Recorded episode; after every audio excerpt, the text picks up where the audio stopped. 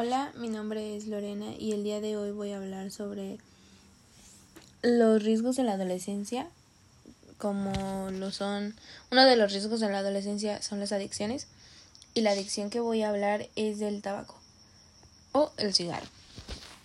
La adicción al cigarro es gracias a una droga llamada nicotina. Y como bien sabemos, la nicotina afecta al sistema nervioso.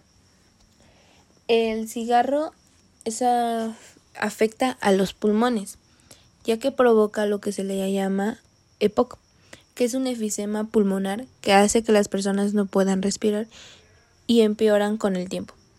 Puede ser mortal y las personas necesitan saber que hay organismos enfocados a ayudar con tratamientos. Además, es importante adoptar hábitos de vida saludables ejercicios de rehabilitación respiratoria y sobre todo evitar fumar.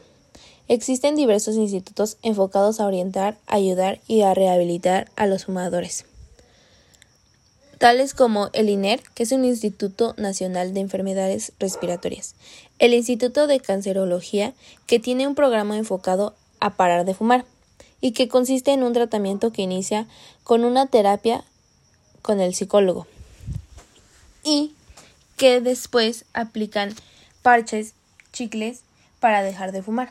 Es un tratamiento que no es rápido, pero en realidad es funcionable y llega a ayudar a muchas personas para dejar de fumar.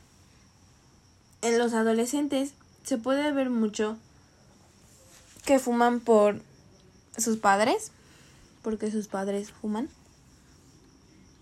o también lo hacen para encajar a un grupo social o para revelarse a sus padres. Mm, también eh, fumar causa mal aliento y manchas en los dientes.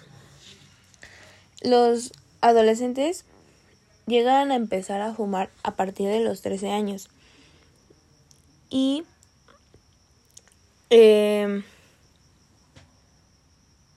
también piensan que empezar a, a, fumar constantemente no los va a hacer adictos y que cuando ellos quieran eh, van a poder dejarlo. Más que lo único que están haciendo es volverse muy adictos. Y hasta aquí dejo mi podcast. Espero que les haya gustado.